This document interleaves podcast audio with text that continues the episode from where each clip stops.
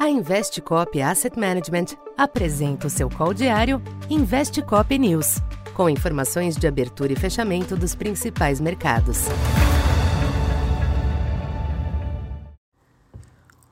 Olá, bom dia a todos. Sou Isabela Tavares, economista da Tendências Consultoria, empresa parceira da Investcop. Hoje, dia 13 de janeiro, na abertura dos mercados, o clima é de moderação entre os investidores internacionais, à espera de divulgação de indicadores e novas falas de dirigentes do FED.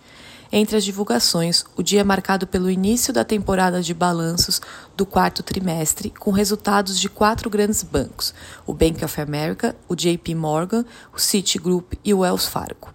Ainda ocorre a divulgação do Sentimento ao Consumidor Americano preliminar de janeiro, apurado pela Universidade de Michigan, que inclui a expectativa de inflação. Na Europa, as bolsas sobem moderadamente nessa manhã, na esteira dos indicadores divulgados na região. O PIB da Alemanha cresceu 1,9% em 2022, desacelerando em relação ao resultado de 2021 e ficando dentro do esperado por analistas.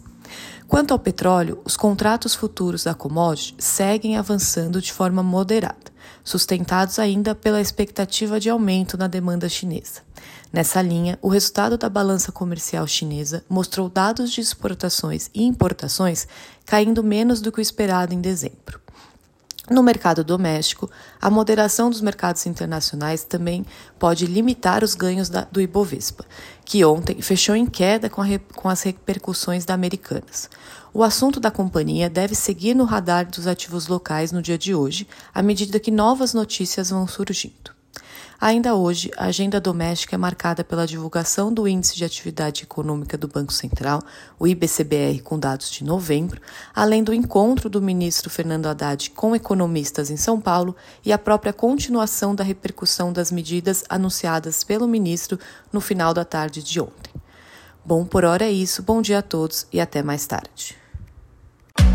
Essa foi mais uma edição Investe Cop News.